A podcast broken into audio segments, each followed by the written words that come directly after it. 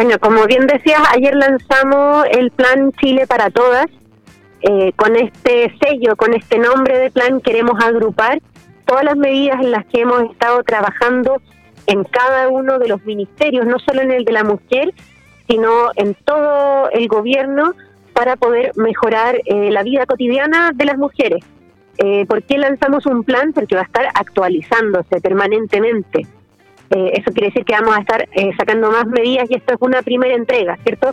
Aprovechamos la promulgación de ayer de nuestro proyecto de responsabilidad parental y pago efectivo de pensiones de alimentos, que ya es ley de la República, para poder comentar eh, este conjunto de 15 medidas que están disponibles en chileparatodas.cl, donde intentamos mostrar que sabemos que las mujeres somos más de la mitad de la población del país y que por lo tanto no hay eh, una varita mágica, ¿cierto? No hay una medida mágica que nos vaya a abarcar a todas, porque vivimos en distintas regiones, tenemos distintas realidades y por lo tanto la idea de un gobierno feminista significa que miramos eso como conjunto. Si revisan en la página web hay medidas tan distintas como por ejemplo eh, la inversión desde el Ministerio de Obras Públicas en 12 puertos para poder habilitar espacios especiales para las mujeres del sector de la pesca, ¿cierto? Que son tantas, las pescadoras, las mariscadoras, las recolectoras, las algueras, pero que tienen pocos lugares de comercialización, ¿cierto? Y por eso está esta inversión. Hay también medidas del Ministerio de Agricultura para mejorar los concursos de riego, para que las mujeres puedan acceder, ¿cierto? También a los concursos de riego en un escenario de escasez hídrica. Y así eh, también las medidas, por ejemplo, eh, con las que hemos reactivado la discusión de las 40 horas, para que las 40 horas sean eh, una hora menos de trabajo para trabajar más en la casa, para nosotras, sino que sean eh, una hora menos de trabajo para que podamos compartir con nuestras familias, para que podamos descansar y podamos repartir de mejor manera el trabajo doméstico y de cuidados. Por supuesto, el, el hito principal era que desde, desde ahora que tenemos esta nueva ley, Vamos a tener un mecanismo de pago efectivo de las pensiones de alimentos que va a poder levantar el secreto bancario y transferir eh, los fondos necesarios para el desarrollo de los niños y niñas, pero queríamos aprovechar también para contarle a la ciudadanía que tal como asumimos el 11 de marzo diciendo que este iba a ser un gobierno feminista, estamos trabajando en eso en todas las áreas de gobierno, no solo en el Ministerio de la Mujer. Ministra, claro, este hito de la promulgación de la ley de la responsabilidad parental y de pago efectivo de pensión de alimentos que incluye este plan, claro, va a venir a cubrir las necesidades de, muchas em, de muchas mujeres en realidad que luchan por años eh, para obtener las, las, pensiones que les corresponden para la mantención de sus hijos. ¿Cómo va a funcionar en la práctica este nueva, esta nueva ley? Muchas gracias por la pregunta, porque aquí quiero decir algo bien claro queremos que todas las mujeres sepan. Esta ley es ley desde ayer porque la promulgamos, pero el mecanismo va a estar funcionando en mayo. ¿Por qué? Y yo podría no anunciarlo, pero igual podría, estaría funcionando en mayo porque tenemos que crear una conexión tecnológica que actualmente no existe entre los tribunales de familia y el sistema financiero. Y por eso es que desde el gobierno dispusimos 800 eh, millones de pesos eh, y una inversión inicial de también eh, otros 30 millones de pesos para crear este mecanismo en los tribunales. ¿De qué se va a tratar? De que en, desde mayo, cuando se acumulen tres meses de deuda de pensiones impagas continuas o discontinuas, es decir, que puede ser un mes y otro no, eh, ahí lo que va a ocurrir es que se va a activar en el Tribunal de Familia el mecanismo especial de pago, que ¿qué hace? Levanta, no porque la mujer lo solicite, sino porque el tribunal dice, ya está bueno, levanta el secreto bancario, indaga dónde el deudor, digo el deudor porque nueve de cada diez casos son hombres, pero también hay, hay un componente muy pequeño de mujeres que también son deudoras, eh, y se va a levantar el secreto bancario, se va a identificar dónde hay saldos y si se encuentra algún tipo de monto en esas cuentas, se va a traspasar con beneficio a la cuenta del eh, niño o niña. Eh, hay quienes piensan cuando hablamos de montos financieros que esto se refiere solamente a quienes tienen mucha plata pero también les queremos eh, transmitir tranquilidad. En Chile, la mayoría de la población está bancarizada. Todos tenemos a lo que sea una cuenta RUT. Y por lo tanto, muchas veces, quienes no quieren pagar la deuda de atención de alimentos, ¿qué es lo que hacen? Llegan a acuerdos informales de trabajo a que no les descuenten por planilla. Y lo que esto nos va a permitir es precisamente poder encontrar la plata ahí donde está. En el caso de que no haya nada efectivamente de monto en las cuentas bancarias, va estar la posibilidad de poder retirar desde los fondos de pensiones del deudor como mecanismo ahí de última posibilidad con un tope de hasta 90%. Y bueno, esto empieza a funcionar en mayo y que vamos a tener entre medio, porque sabemos que esto es un problema de todos los días, entre medio vamos a tener que en noviembre ya empieza a regir el Registro Nacional de Deudores de Pensiones de Alimentos, que además, digamos, de la vergüenza de estar en, ese registro, ¿qué va a implicar? Que quien esté en el registro de deudores de pensiones de alimentos, en primer lugar, no va a poder concretar una venta ni de inmuebles ni de vehículos motorizados, por ejemplo, a menos que acredite que el monto de la venta va directamente en beneficio del niño o niña. Segundo, que se le va a retener su devolución de impuestos de la operación renta en el servicio de impuestos internos también para beneficio del niño o niña. Y en tercer lugar, que no va a poder renovar ni la licencia ni el pasaporte si eh, mantiene una deuda y está con registro vigente ahí como deudor de pensión de alimentos. ¿Qué quiere decir esto? Que queremos llamar a no llegar a esto de aquí a noviembre y por ahí nuestro llamado es a los deudores de pensión que se pongan al día, que lleguen a acuerdo en tribunales, porque si no, la cosa se va a, la, la pista se va a empezar a poner más pesada, porque creemos que ya está bueno de tratar eh, este problema de la deuda de pensión de alimentos del, abandono para problema de segundo orden. Porque a la larga lo que se traduce es que un montón de niños y niñas en Chile y sus mamás eh, ven un panorama mucho más difícil justo en estos días en que estamos enfrentando eh, un momento económico difícil. Claro. Bueno, por aquí nos hacen algunas consultas los, las auditoras. Eh, nos dicen, ¿este registro nacional de deudores es a petición de las partes? Así es. Y gracias por la pregunta porque esto me devuelve algo muy fundamental. Es importante tanto el registro como el mecanismo especial de cobro solamente rigen para deudas de montos de pensión de alimentos que hayan sido fijados por el tribunal. Eso no ocurre para acuerdos informales o de palabra, tiene que estar fijado, fijado ante el tribunal, así que aquí lo importante también es oficializar el procedimiento ante los tribunales de familia. Eh, ¿Va a poder ser eso a solicitud de las partes? Sí, pero eh, se realiza de todas formas cuando eh, hay estos meses incumplidos o sea, es algo que se hace de oficio, o sea, como parte de los trámites habituales.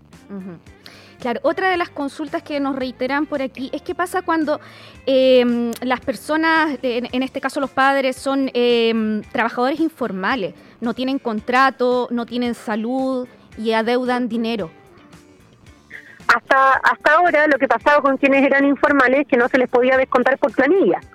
¿cierto? Claro. Pero la fórmula de que hemos ideado y mediante la cual vamos a crear la interconexión entre los tribunales y eh, los bancos y las cuentas de SP es que vamos, pongámonos en un caso concreto, es un papá que no tiene un trabajo formal y que, por ejemplo, eh, tutea como carpintero, por ejemplo, ¿cierto? Entonces le pagan por obra cada cierto tiempo. Eso se va a ver reflejado de todas formas en la cuenta bancaria, porque la mayoría de los chilenos tienen al menos la cuenta RUT. Claro. Mm. Ya, eso, y entonces vamos a poder detectar en la cuenta bancaria donde se haga eh, el pago de ese trabajo que fue informal y que no se pudo retener por planilla. Entonces, con eso también buscamos atender a este fenómeno, no solo de que hay muchas personas que llegan a acuerdos informales para eh, con sus empleadores para evadir el pago, sino que también objetivamente hay muchas personas que no tienen contrato y que por lo tanto también de esa forma logran evadir su responsabilidad parental. Claro, efectivamente, si se levanta el secreto bancario, se puede identificar entonces eh, eh, qué cuenta tiene bancaria, hay algún si hay algún tipo de saldo. Da lo mismo el saldo que tenga. Esto igual va a pasar, se va a traspasar a la cuenta del niño o niña. Así es. Y además, como es un mecanismo permanente que hemos creado, no como las retenciones y los retiros que fueron acotadas a ese momento, es algo que si se vuelve a reincidir en la deuda, se puede volver a activar. Perfecto. Ministra, hay otras, eh, usted lo, lo, mencionaba, otras iniciativas que son trabajadas con otros ministerios dentro de este plan. Eh, hay uno que, que llama la atención también, que es el horario de entrada adaptable para personas que tienen bajo su cuidado niños, niños menores de 12 años. Así es, esta es una de las medidas que decía, las estamos pensando para que las 40 horas no sean más horas de trabajo para las mujeres en la casa. ¿Y qué es lo que hemos constatado, sobre todo después de la pandemia? Si tuvimos un retroceso tan grande en el empleo de las mujeres, es porque no estaban disponibles los colegios. Pero pasada la emergencia, eh, ¿qué es lo que vemos? Que hay una realidad que es innegable, que es que tienen, tienen a su cuidado niños menores de 12 años tienen que ir a dejarlos al colegio. Claro resolver, digamos, y eso los atrasa. ¿Y en qué se traduce eso? Que normalmente son las mujeres las que se atrasan y por lo tanto son mal evaluadas en la pega y por lo tanto están más susceptibles a perder su trabajo. Entonces, ¿qué es lo que estamos proponiendo aquí? Que es que todas las personas que tengan, hombres o mujeres, pero que tengan eh, a su cuidado menores de 12 años puedan negociar un horario de entrada formalmente. Actualmente eso pasa en algunas empresas, pero queremos dejarlo en la ley para todos y todas. Puedan negociar que entran, digamos, eh, o media hora más tarde o salen media hora más temprano, por ejemplo, pero en el, fondo establecer bandas de flexibilidad horaria para que las personas que tienen que cuidar no vean en riesgo su fuente laboral por esto. Lo mismo es con los permisos de cuidado, ¿no? Para personas que también cuidan niños, niñas menores de 12 años. Así es, y esto es, a lo que nos referimos con, con gobiernos feministas. O sea, las personas que necesitan ser cuidadas, los niños, las personas mayores, existen igual las queramos reconocer o no. Y si nos hacemos los lesos y cerramos los ojos a esa realidad, ¿en qué se traduce? En desempleo femenino.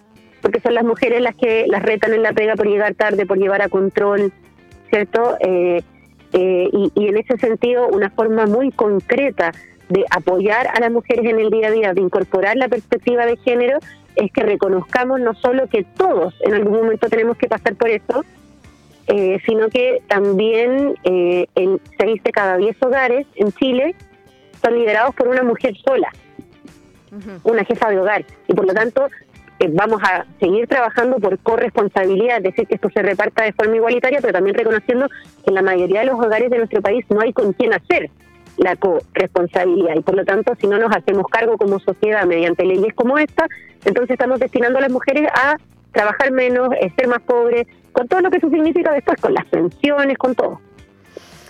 Así es, efectivamente, hoy en día em, aún se da este tema de que las mujeres efectivamente se llevan la mayor carga en, los hogares, sí, aunque hemos avanzado como sociedad en la corresponsabilidad y todo aquello, pero es una realidad que no podemos desconocer. Hoy en día aún las mujeres tienen múltiples responsabilidades en el hogar, en el trabajo, cumplen diferentes roles para los que a veces eh, la sociedad eh, no es empática en ello y se necesita avanzar en estos temas.